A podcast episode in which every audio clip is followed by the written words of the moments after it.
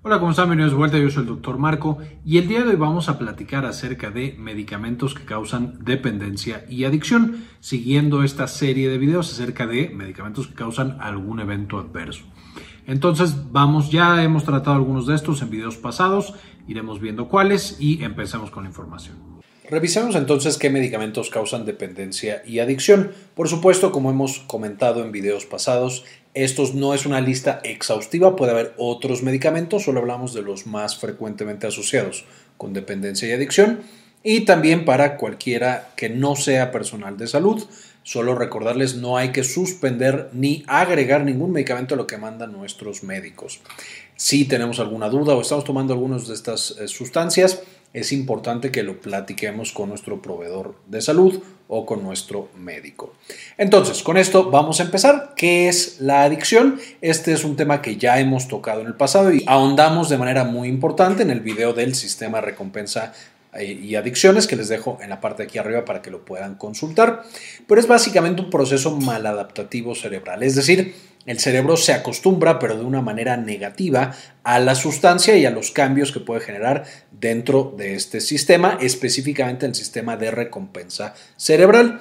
Y se va a caracterizar por cuatro cosas principales. Primero es la compulsión, es decir, nos, eh, estamos constantemente pensando en consumir la sustancia, incluso cuando estamos haciendo otra cosa una de las maneras claras en las que podemos ver compulsiones, la conducta con el celular, de pronto tenemos el celular apagado sobre la mesa boca abajo, no suena, no vibra, no nada, pero tenemos la compulsión de checarlo para ver si no tenemos algún mensaje, a pesar de que claramente no tenemos ningún mensaje o ninguna llamada. Eso sería compulsión, lo mismo pasa en el cerebro con el uso de estas sustancias.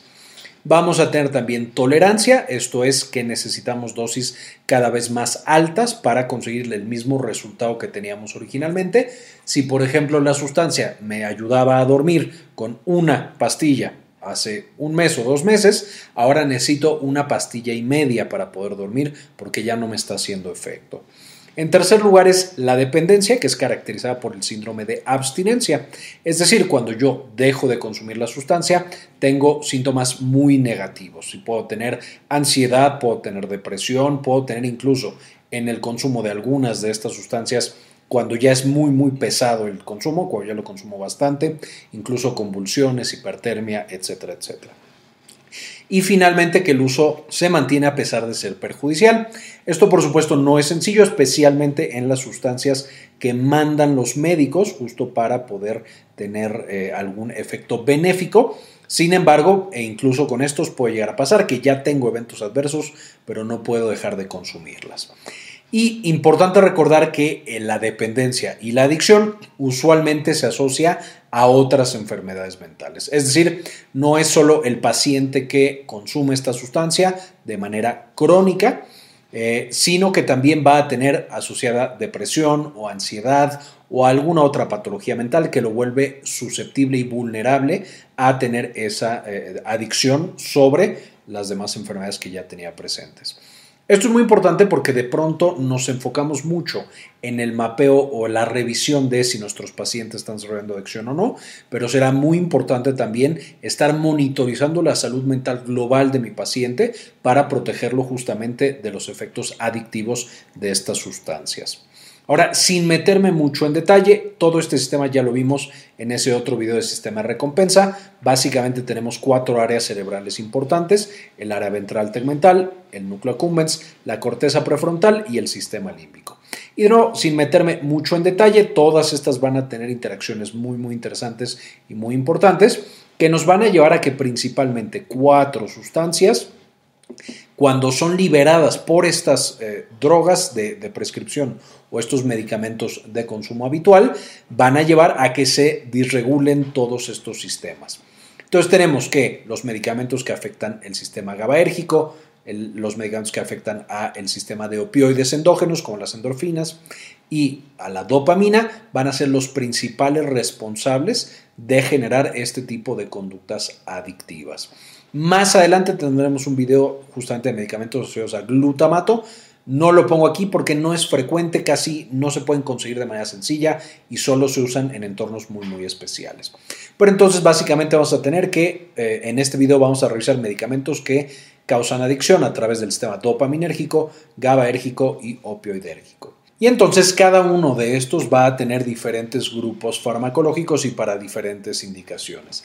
En términos generales, todos los medicamentos relacionados con GABA y también las sustancias, por ejemplo aquí encontraríamos el alcohol, que también sabemos es una sustancia adictiva, va a llevarnos a adicción. Y por supuesto todos los medicamentos GABAérgicos van a tener efectos similares. Van a apagar el sistema nervioso central, entonces se usan mucho para ansiedad, para insomnio y para algunas otras cosas.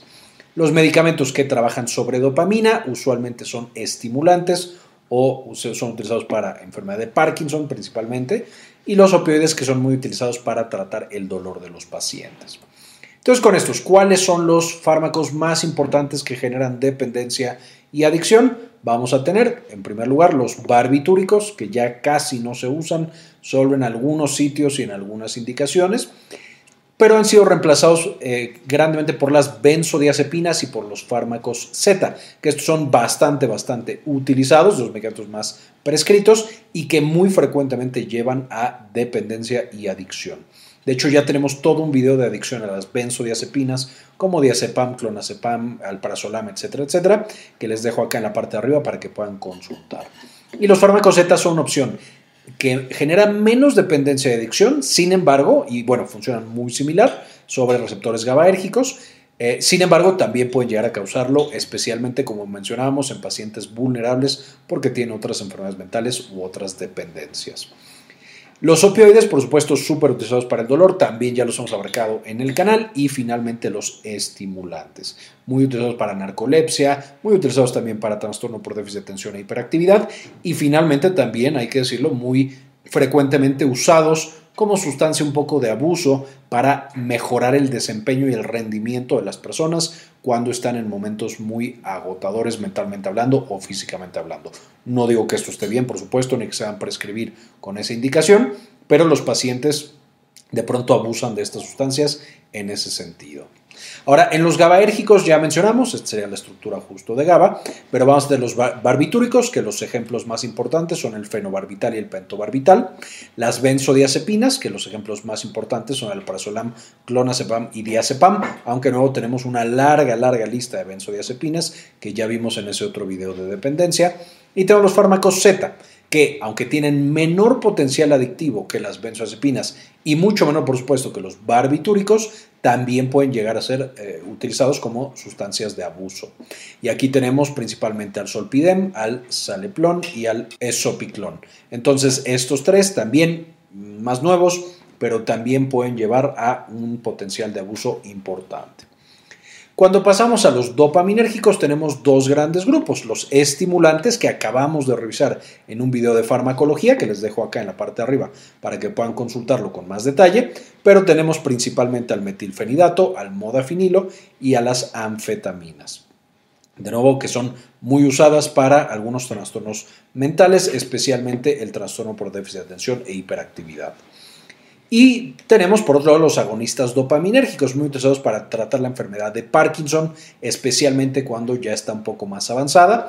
Y algunos de los principales ejemplos son el pramipexol, la rotigotina y la L-dopa. Importante mencionar que estas sustancias no es tanto que generen adicción a la sustancia, sin embargo, de manera curiosa y paradójica, se ha visto que el consumo y el uso de estas sustancias en nuestros pacientes con Parkinson puede llevar a que desarrollen otro tipo de adicciones. Son pacientes que frecuentemente desarrollan adicción, no frecuentemente, pero si no somos cuidadosos, pueden desarrollar eh, adicción a las apuestas, a las compras, a eh, algún otro tipo de conducta que antes no lo presentaban y justo es por la hiperactividad de su sistema dopaminérgico, especialmente en estos centros de recompensa que mencionábamos anteriormente. Finalmente, los opioides, una de las sustancias más conocidas que generan una adicción y por supuesto una de las más utilizadas para el manejo del dolor, muchas veces no de manera correcta, eh, pero al ser analgésicos tan poderosos, por supuesto, se usan bastante. Y tenemos como ejemplo, por supuesto, los opioides débiles, como tramadol y codeína, los opioides fuertes, como morfina, fentanilo, buprenorfina y oxicodona, y finalmente algunas otras sustancias que, por ejemplo, tienen agonismo con receptores opioides, sin embargo no son considerados opioides puros porque no tienen muchos de los efectos que tienen los opioides, digamos, tradicionales. Y este es principalmente el dextrometorfano, que como sabemos, y ya lo vimos también en otros videos del canal, va a estar asociado o va a ser prescrito para el control de la tos no productiva. Entonces es un inhibidor central de la tos, muy usado, está en muchos jarabes para la tos, pero tiene también un potencial de abuso importante. Y tenemos aquí esta bonita molécula de eh, morfina, eh, justamente como ejemplo de estos medicamentos opioides. Ahora, ¿qué tan grave es el problema? No vamos a meter mucho en los números. Ya hemos tenido eh, videos previos de abuso de sustancias y de adicciones en general, pero esencialmente después del consumo de marihuana, las drogas de prescripción son de las más abusadas en el mundo, por supuesto, pero especialmente en Estados Unidos. Y en este estudio, ya viejito, el 2010 de la Universidad de Michigan, justamente se mostraba este consumo tan importante. De hecho, con el paso de los años se ha incluso incrementado el abuso de este tipo de sustancias de prescripción. Algunos de los más frecuentemente abusados era el famoso Vicodin, eh, la medicina para la tos, el Aderal, los tranquilizantes, eh, y eh, oxicodona y algunos otros opioides. Entonces, ah, bueno, y por supuesto, hasta acá también tenemos el Ritalin. Entonces, como podemos ver, muchas de estas sustancias se pueden prestar al abuso y si no somos cuidadosos, nuestros pacientes pueden llegar a tener un problema de dependencia con esta sustancia, incluso cuando no querían llegar a ese punto, pero no fuimos tan cuidadosos y prevenimos ese, eh, pues básicamente evento adverso o complicación del uso de estas sustancias.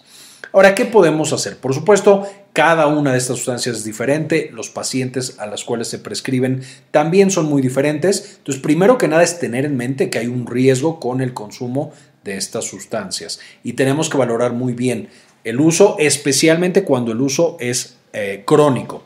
¿Por qué? Porque el uso crónico es el que más frecuentemente se asocia con el abuso de estos fármacos. Entonces, tratemos de evitar el uso crónico, usémoslo solo para cuestiones agudas y por supuesto con mucho cuidado.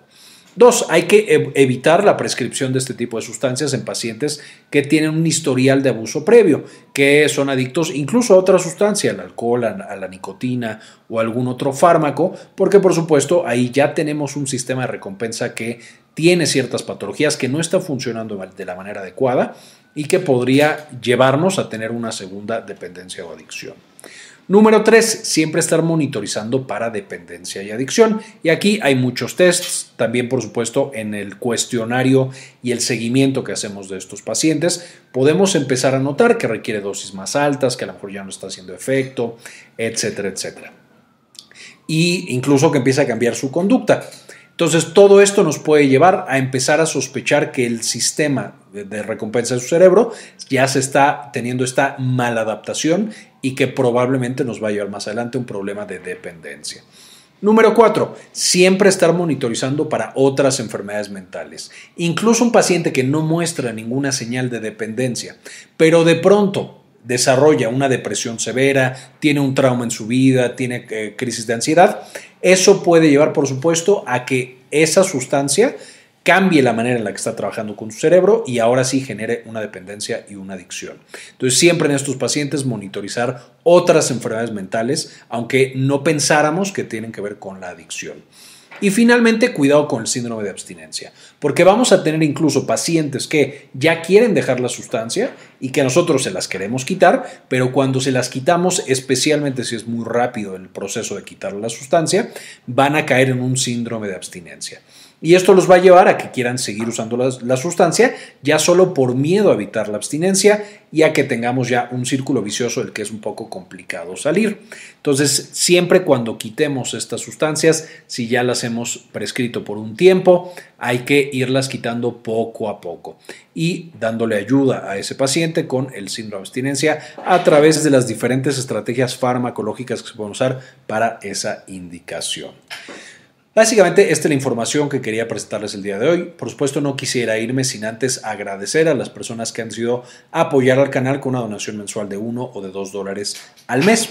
Y este video en particular dedicárselo a Malinche Carrasco, Carlos Ramírez, Luis Ernesto Peraza, Vaquita Gamer, Georgina Juan Rodríguez, Daniela Valencia, Gustavo Francioli, Mariana Martínez, Jesús Francisco, Hernán Gustavo, Cookies Juárez, Ana Karen Tejeda, Cindy Magaña, María Eugenia, Aurora Martínez, Moni Lagos Leigh y Yami Pascasio.